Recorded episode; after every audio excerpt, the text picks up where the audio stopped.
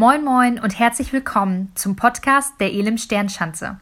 Wir wünschen dir, dass du eine inspirierende Zeit erleben kannst. Moin Moin auch von mir zu dir nach Hause. Alles Gute, Gottes Segen zum zweiten Advent. Schön, dass du am Start bist. Wir sprechen in dieser Zeit äh, über folgendes Thema, wenn der Glanz verschwindet. Was für ein Jahr, oder? Was für ein krasses, krasses Jahr.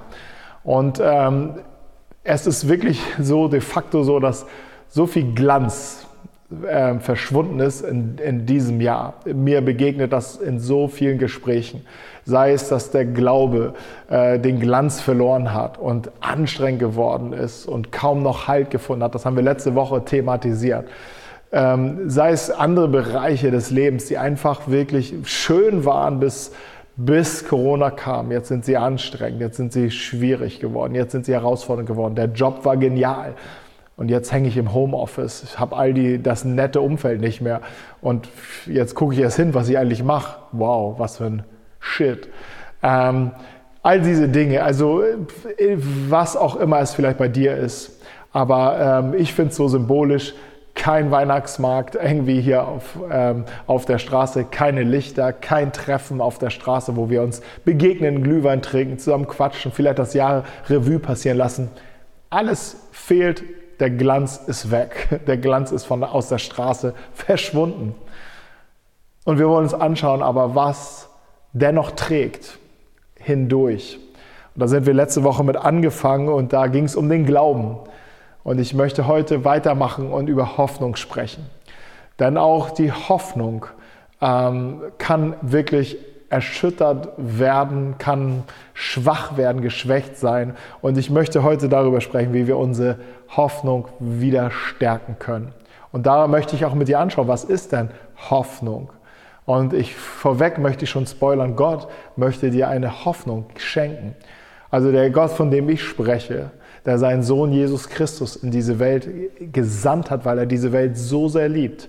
Und dieser Sohn Jesus Christus, den ähm, Gott gezeigt hat in seinen Worten, in seinen Taten, in seiner Haltung, in seinem Reden, ähm, und sein Leben gegeben hat für dich und für mich, der auferstanden ist von den Toten und er sagt, ich lebe und du sollst auch leben. Dieser Jesus Christus, den wir jetzt in dieser Adventszeit besonders im Fokus haben, weil wir uns erinnern, er ist der, auf den die Menschen die von jeher gewartet haben und er ist gekommen. Das feiern wir Weihnachten. Und äh, dieser Jesus, und das möchte ich dir, das möchte ich einfach spoilern, ähm, möchte dir Hoffnung schenken, eine stabile Hoffnung, ähm, die wirklich trägt. Aber Hoffnung ist, ist ja ein sehr emotionaler Begriff. Was ist Hoffnung? Ich weiß nicht, ob du äh, davon dass diesen Ausspruch kennst. Äh, ich lebe nach dem Prinzip Hoffnung. Hey, oder da, da hilft nur noch das Prinzip Hoffnung.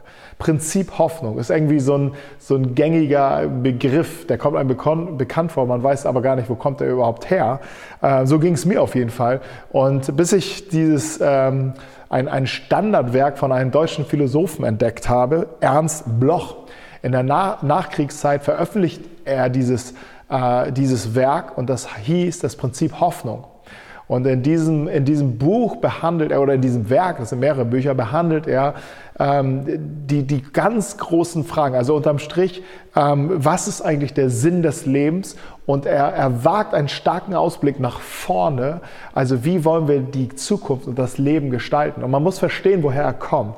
Er kommt aus der direkten Zeit des Zweiten Weltkrieges. Er überlebte den Zweiten Weltkrieg in den USA im Exil. Er kam zurück, alles war zerstört. Er, überall sah er traumatisierte Menschen, zerstörte Straßen und, und es war so wenig Hoffnung überhaupt zu greifen es war, es war wirklich die, nicht nur Deutschland, sondern die Welt, die ganze Welt stand unter einem, ein, unter groß, großer Hoffnungslosigkeit. Und in diesem, in diesem Kontext schreibt er das Buch Prinzip Hoffnung oder das Werk Prinzip Hoffnung.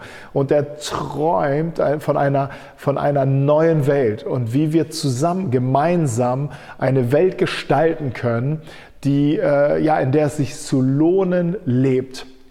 Und äh, oder zu, zu leben lohnt. So, zu lohnen lebt, äh, zu leben lohnt.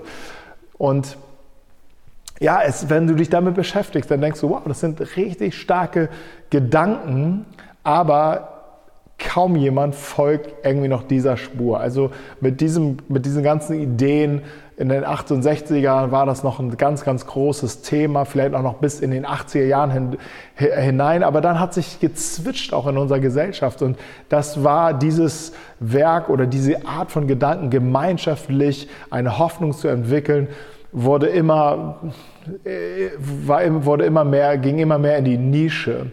Und das, was geblieben ist, ist, dass ich persönlich nach diesem Prinzip lebe. Nicht gesellschaftlich, ist mir Latte, aber ich persönlich, ich möchte hier gut durchkommen und ähm, verstärkt, und das ist etwas, was, die, was uns auch wirklich gesellschaftlich ganz stark begegnet und vielleicht auch in dir, vielleicht kennst du das auch, hey, wie, wie baue ich mir eine gute Zukunft auf?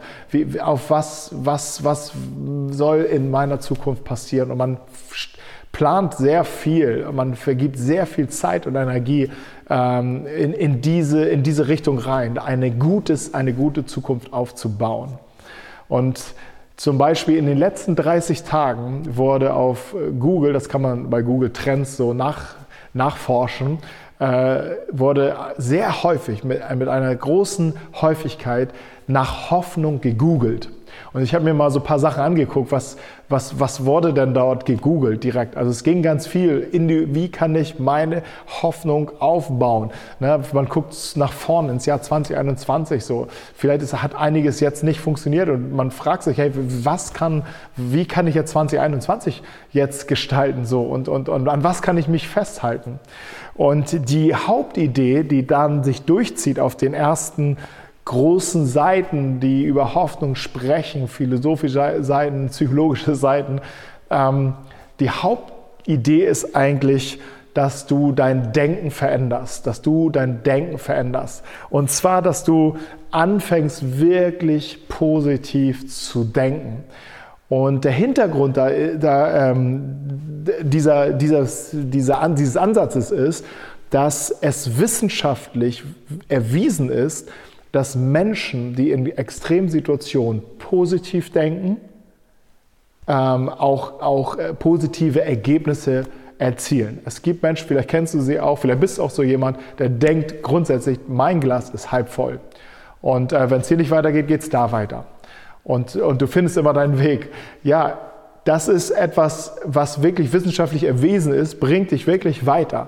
Es ist wirklich eine Kraft, eine Energie, die, die in uns freigesetzt wird und die selbst sogar, selbst in Krankheitsfällen, Menschen, die schwer krank sind, und es schaffen, positiv zu denken, erleben eine, einen, einen, ja, bleiben länger am Leben, auch gesund am Leben oder ähm, können länger mit der Krankheit leben, auch ähm, als Menschen, die, bei denen das Glas halb leer ist oder schon ganz leer ist und die ähm, kommen schneller dorthin, dass sie wirklich kämpfen müssen, dass es sinnlos ist und Leben anstrengend ist und dass auch ihr, dass sie innerlich schneller sterben.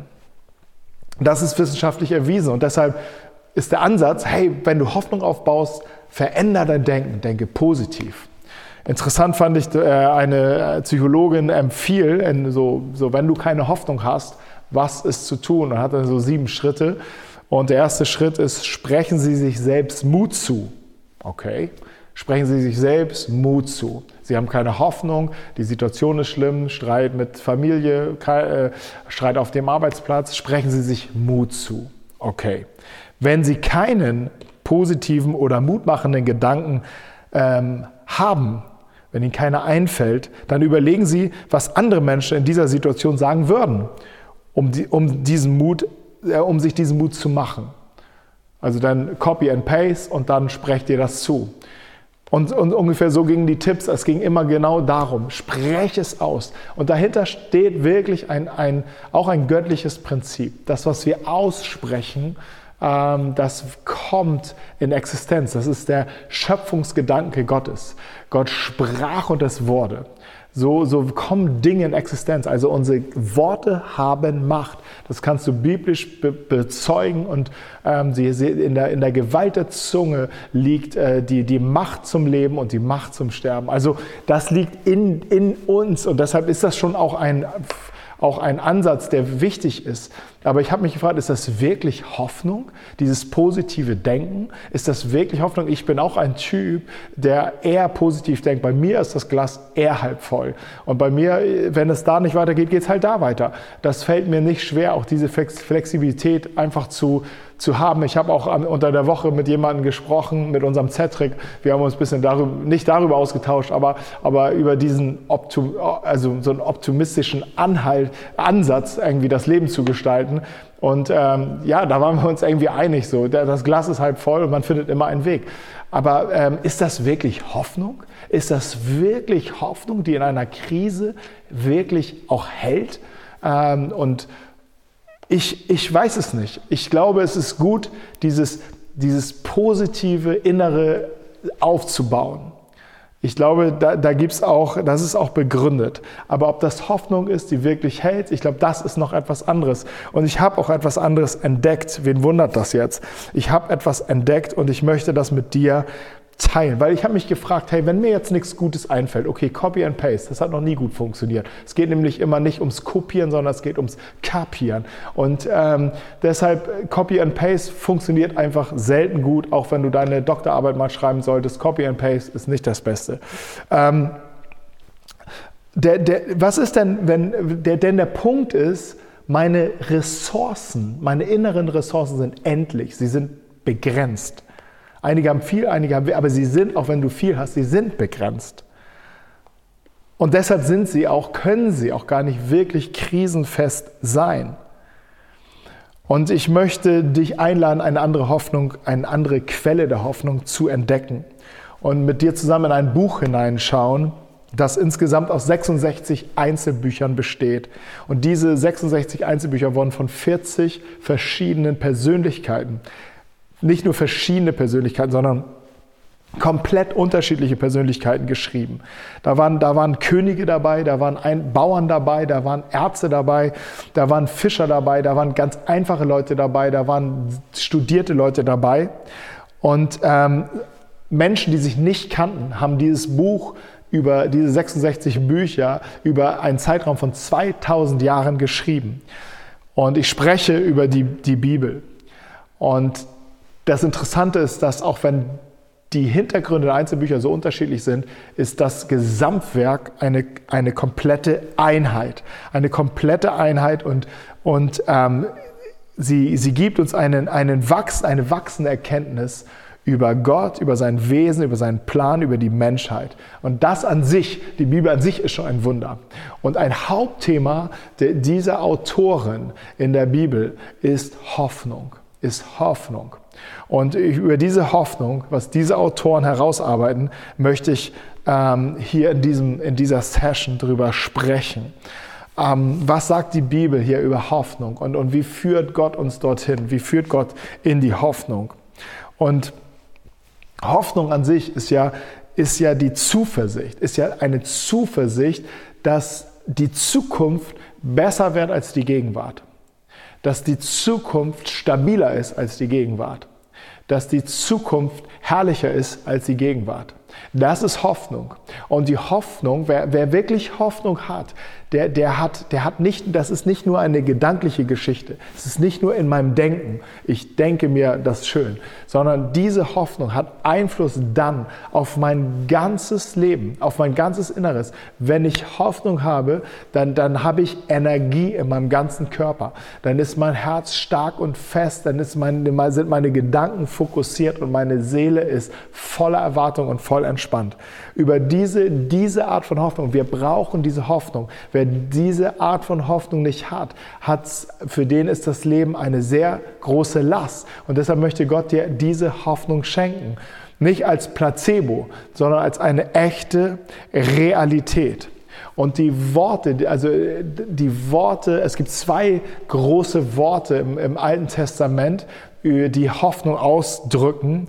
Jakal, ich weiß nicht, wahrscheinlich spreche ich es nicht aus, Jakal und Kua. Und beides bedeuten, bedeutet in, im Sinne auf etwas warten oder mit Spannung, mit bis es reißt, etwas erwarten.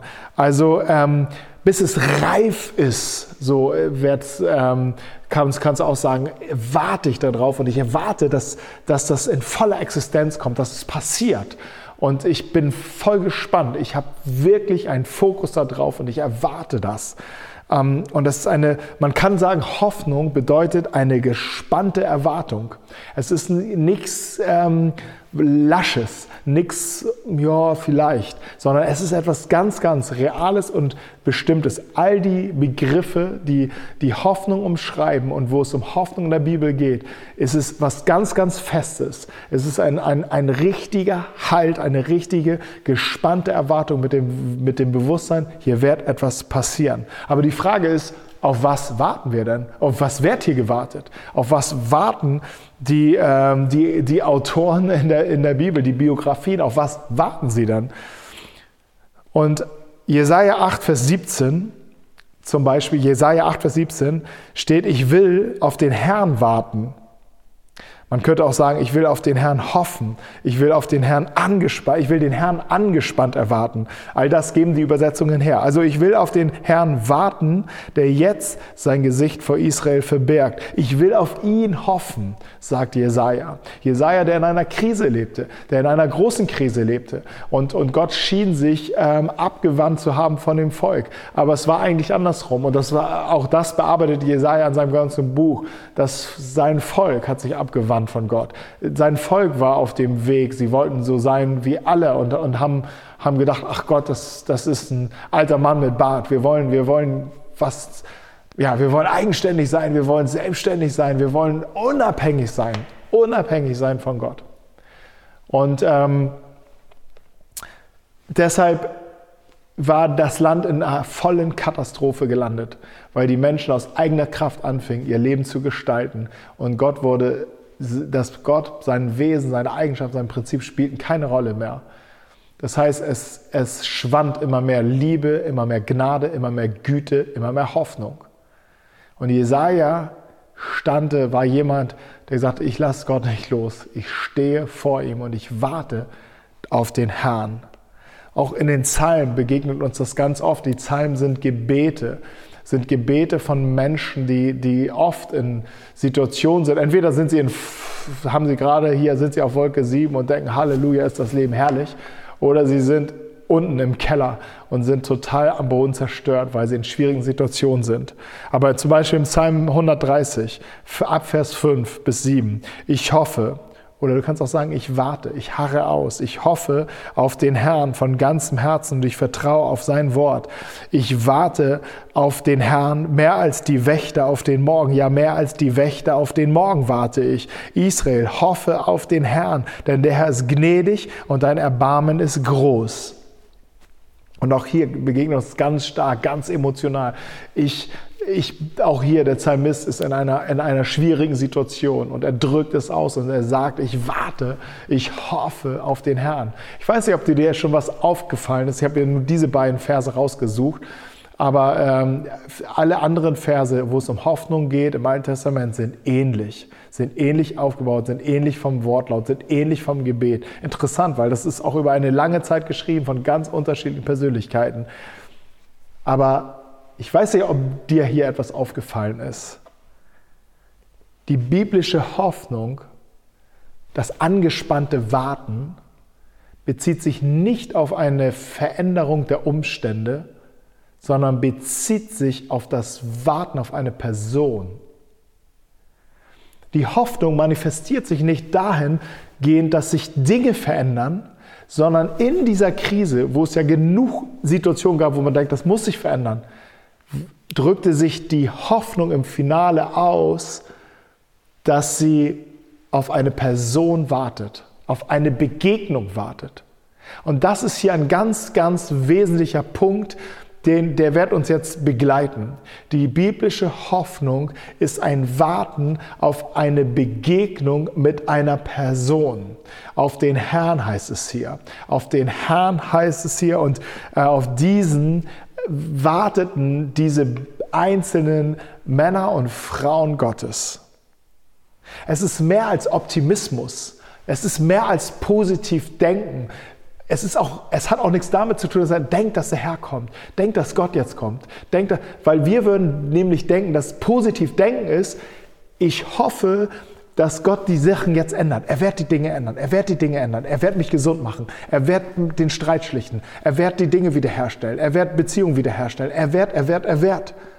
Aber die biblische Hoffnung konzentriert sich nicht auf die Umstände, sondern die Umstände werden folgen, die Veränderung wird folgen, sondern sie, ähm, sie, sie konzentriert sich und manifestiert sich auf eine Begegnung mit einer Person. Und das ist der wesentliche Unterschied. Die Ressource der Hoffnung liegt nicht in, in deinem Denken und in deinem Wünschen, wie sich die nach dem Prinzip Hoffnung, sondern in der, Be, in, in der Begegnung mit einer Person.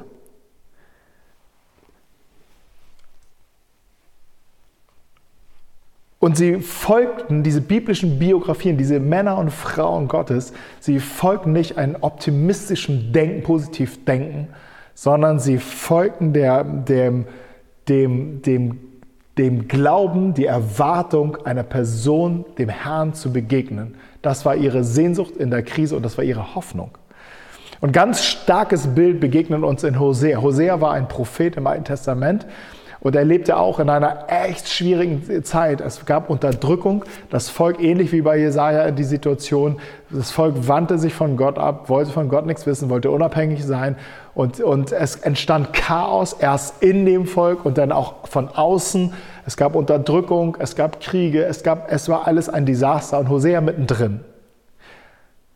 Und Hosea 2, Vers 16 und 17. Doch jetzt will ich ihr freundlich zureden, spricht Gott in, in Hoseas Leben. Also vorher alles Zerstörung. Aber Hosea, äh, Gott spricht in Hoseas Leben und sagt, ich will ihr, also eurem, dem Volk Gottes freundlich zureden. Ich will sie in die Wüste führen und dort zu ihrem Herzen sprechen. Von dort aus werde ich ihre Weinberge, ihr, ihr ihre Weinberge zurückgeben und das Tal von Achor auch übersetzt mit das Tal des Unglücks, dort wo viele Menschen gestorben sind, zum Tor der Hoffnung machen. Dort wird sie sich mir anvertrauen, wie sie es in ihrer Jugend tat, als sie aus Ägypten kam. Ähm, sehr, sehr bildlich. Gott spricht zu Hosea über, ähm, ja, man könnte sagen, über eine Frau, aber es ist ein, ein bildliches, ein bildliches, eine Metapher für das Volk Gottes. Und er sagt, ich will jetzt, ich werde ihr wieder freundlich zureden, ich werde ihr das, was geraubt worden ist, ich werde das wiedergeben lassen und ich werde dieses Tor des Unglücks, diese Tor der, äh, dieser Ort, dieses Ort des Unglücks, ich werde es zu einem Tor der Hoffnung machen. Und dieses Bild ist, ähm, ist gewaltig, denn hinter diesem Tor steht dann weiter, wird sie sich wieder mir anvertrauen, wie sie es in ihrer Jugend tat, als sie aus Ägypten kam. Also in der Krise, in diesem schmerzhaften Moment, genau mittendrin, deshalb ist es wichtig hinzuschauen, ist ein Tor der Hoffnung. Und er sagt, ihr werdet hindurchgehen und ihr werdet sein, heißt es dann, ähm, wie die Ägypter, äh, wie die Zeiten, als ihr aus Ägypten mir nachfolgtet und mich mir, an, mir anvertrautet. Und mir gefolgt sind. Also das heißt, hinter dem Tor wartet eine Begegnung und er malt ein Bild, wie es früher war, wie es in der Vergangenheit war. Erinnert ihr euch nicht? Ich habe euch aus Sklaverei äh, äh, erlöst. Ich habe euch befreit damals unter der Führung von Mose und ich habe euch in ein verheißenes Land hineingeführt. Ihr wisst, wenn ihr diese Biografie, wenn ihr die Geschichten lest, es ist wahr. Ich bin derselbe gestern, heute und in alle Ewigkeit. Und hinter diesem, wenn ihr durch dieses Tor der Hoffnung hindurchgeht, geht, in eurer Krise hindurchgeht. Ich werde nämlich dort sein. Ich werdet ihr mir begegnen. Das heißt, hinter, diesem Tür, hinter dieser Tür wartete eine Begegnung mit dem, der sie schon mal erlöste. Und das darf uns, dieses ein starkes Bild, ähm, dass in jeder Krise ein Gott ein Tor der Hoffnung hineingesetzt hat, wo er wartet. Was es von uns braucht, ist die Bereitschaft, an diesen Schmerzpunkt, an diesen Tiefpunkt hinzugehen. Weil wir wollen am liebsten, wir sind ja lieber so, dass wir sagen, ähm, Philippa 4, Vers 13, ich kann mit Christus alles tun, alles ist mir möglich. Und ich habe es letzte Woche schon gesagt, das ist dieser Harry Potter-Glaube. Das heißt, ich verändere die Umstände und das ist meine Hoffnung, dass sich die Dinge verändern, meine Umstände verändern. Aber Gott führt uns in seiner Hoffnung, ist eine Begegnung mit einer Person und er führt uns genau dorthin und öffnet uns eine Tür, eine Tür der Hoffnung in dem tiefsten Punkt der Krise. Deshalb ist es wichtig, in, die, in dieser Krise wirklich hineinzuschauen und auf diesem Ort zu warten, denn dort ist der Weg raus, um Gott zu begegnen. Dort wartet er schon auf uns. Ich habe schon öfters darüber gesprochen, dass Jesus Christus sein Leben gab. Er gab es an einem Karfreitag und er ist auferstanden an einem Karsonntag, äh, an einem, einem, einem Ostersonntag. Und dann gab es einen ganzen Tag dazwischen, den Kar-Samstag. Und dieser Tag war der Ort, wo Jesus Christus im Reich des Todes war, an dem, in dem tiefsten Punkt unserer Krise, wie sie, äh, ein, ein Bild für den tiefsten Punkt unserer Krise, an, an, an den dunkelsten Punkt, an den dunkelsten Ort, den, den es für uns überhaupt geben kann. Dort war Jesus. Und das macht mir Mut, weil ich weiß, in jedem Moment meiner Krise war Jesus schon da. Und dort ist ein, ein, eine Tür der Hoffnung. Was ist das für eine Tür der Hoffnung? Es ist die Tür, die am Sonntag äh, am Ostersonntag aufgegangen ist. Jesus starb, da ging die Tür zu. Er ging, er ging in, in den dunkelsten Moment der, der Menschheitsgeschichte hinein, in den ewigen Tod. Er ist auferstanden am dritten Tag und ähm, es hieß, dass ein Stein weggerollt worden ist. Das heißt, Jesus, er war in seiner Gruft, er war dort tot, er ist aufgeweckt worden von den Toten und er ist dann durch, dieses, durch, diesen, durch diesen offenen Eingang oder Ausgang rausgegangen und das, Grab war auf. Es hat sich eine Tür geöffnet in dem tiefsten Punkt, der, äh, den dunkelsten Punkt, den, den wir uns überhaupt vorstellen können. Und das ist die, die, die, die Tür der Auferstehung. Und das ist etwas, ähm, wo, wo die Bibel, äh, wo, wo, die, ähm, wo, wo es heißt, dass Jesus uns selbst zu einer lebendigen Hoffnung geworden ist. Und ich habe schon anfangs gesagt, dass die Hoffen im Alten Testament hieß, angespannt auf etwas warten, nicht auf etwas, sondern auf jemanden warten. Und als Jesus dann gekommen war, weil war, es war nicht klar, ist Jesus wirklich der, sie haben viele, viele Menschen damals wollen gedacht, bist du erst, bist du das, bist du, auf den wir warten sollen, bist du der Herr, der hier, der uns hier begegnen soll, der uns hier rausholt aus, aus unserer Situation. Und Johannes, der Täufer, der letzte Prophet des Alten Testamentes, er lebte, er führte Jesus in seinen Dienst ein, war aber unsicher, ob Jesus es wirklich ist. Und er musste seine engsten Mitarbeiter nochmal zu Jesus hinschicken und ihm sagen, bist du wirklich der, der kommen soll? Oder sollen wir auf einen anderen warten? Bist du das? Sollen wir auf einen anderen warten? Sollen wir auf einen anderen hoffen? Sollen wir auf einen anderen angespannt warten? Und Jesus sagt zu ihm, oder lässt ihm sagen, kehrt zu Johannes zurück und berichtet ihm, was ihr gesehen und gehört habt. Blinde sehen, Gelähmte gehen, Aussätzige werden geheilt, Taube hören, Tote werden auferweckt und den Armen wird die gute Botschaft verkündigt. Einige Zeit vorher, als Jesus seinen Dienst angefangen hat, Lukas 4,18 spricht er folgendes zum Start seines Dienstes. Der Geist des Herrn ist auf mir, weil er mich gesalbt hat, Amen, gute Botschaft zu verkünden. Er hat mich gesandt, Gefangene in Freiheit auszurufen und Blinden, dass sie wieder sehen. In Freiheit hinzusenden, auszurufen, ein angenehmes Jahr des Herrn. Mit anderen Worten auf die Frage, bist du es, sagt Jesus, ja, ich bin es.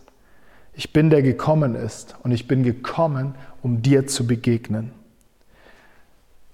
Und als Petrus da dann das leere Grab gesehen hat, in dem leeren Grab stand, feststellte, Jesus ist auferstanden von den Toten. Jesus begegnete und er brauchte eine doppelte Begegnung mit ihm in seiner tiefsten Krise. Wir haben es letzte Woche darüber gesprochen.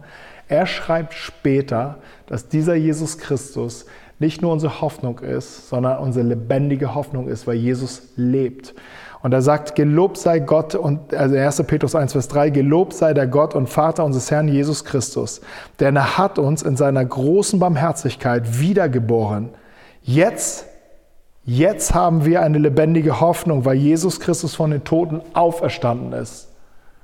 Hey, dieser Ort der Auferstehung war der also die offene Tür die Hosea schon gesehen hat in seiner größten Krise, war die offene Tür für die Nachfolger von Jesus Christus. Das, wir sind hindurchgegangen. Es ist unsere lebendige Hoffnung. Hinter dieser Tür wartete uns, erwartete uns eine Begegnung mit dem Herrn.